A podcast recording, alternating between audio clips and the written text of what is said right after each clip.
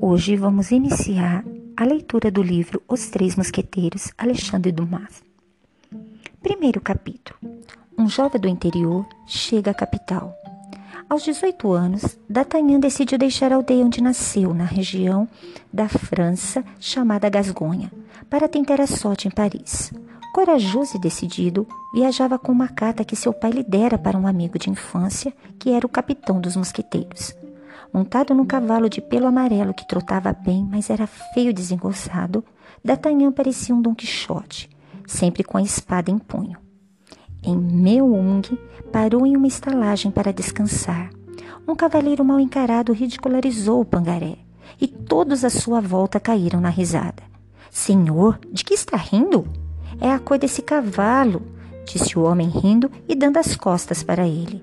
Pode rir do cavalo, mas que não ria do cavaleiro, disse D'Artagnan, lançando-se sobre o desconhecido. Imediatamente, o pessoal da estalagem caiu em cima de D'Artagnan e deu-lhe uma tremenda surra. Esses gascões metidos a valente são um inferno. Que ele monte no seu cavalo e vá embora, disse o desconhecido. Não antes de o matar, exclamou D'Artagnan. Mas que fanfarrão! D'Artagnan não era homem de desistir.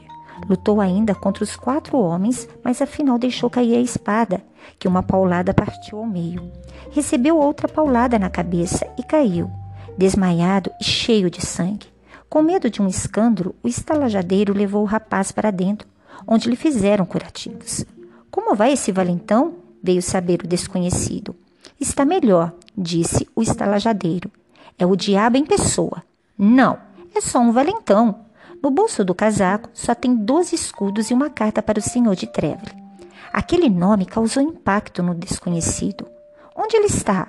No quarto de minha mulher, respondeu o estalajadeiro. Naquela época, os casais dormiam em quartos separados. Muito bem, prepare a minha conta e cele um cavalo. Vou partir agora. O estalajadeiro ficou com raiva de perder aquele bom cliente. Foi ao quarto onde estava D'Artagnan e disse que ele deveria ir embora antes que a polícia aparecesse. Com um pano enrolado na cabeça e ainda meio tonto, o rapaz saiu da estalagem.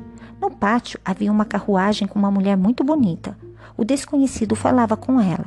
Era loira, de olhos azuis, muito diferente das mulheres do sul da França. D'Artagnan ficou impressionado com aquela beleza de outro tipo. Continuou observando e ouviu o seguinte diálogo entre eles. Quer dizer que o cardeal mandou? disse a moça. A senhora voltar o mais rápido possível para a Inglaterra. Se o Duque de Buckingham sair de Londres, avise imediatamente o cardeal. E o senhor? Não vai dar uma lição naquele jovem? Nesse momento, D'Artagnan entrou na conversa. Atenção, cavalheiro! Espero que não fuja na frente de uma mulher.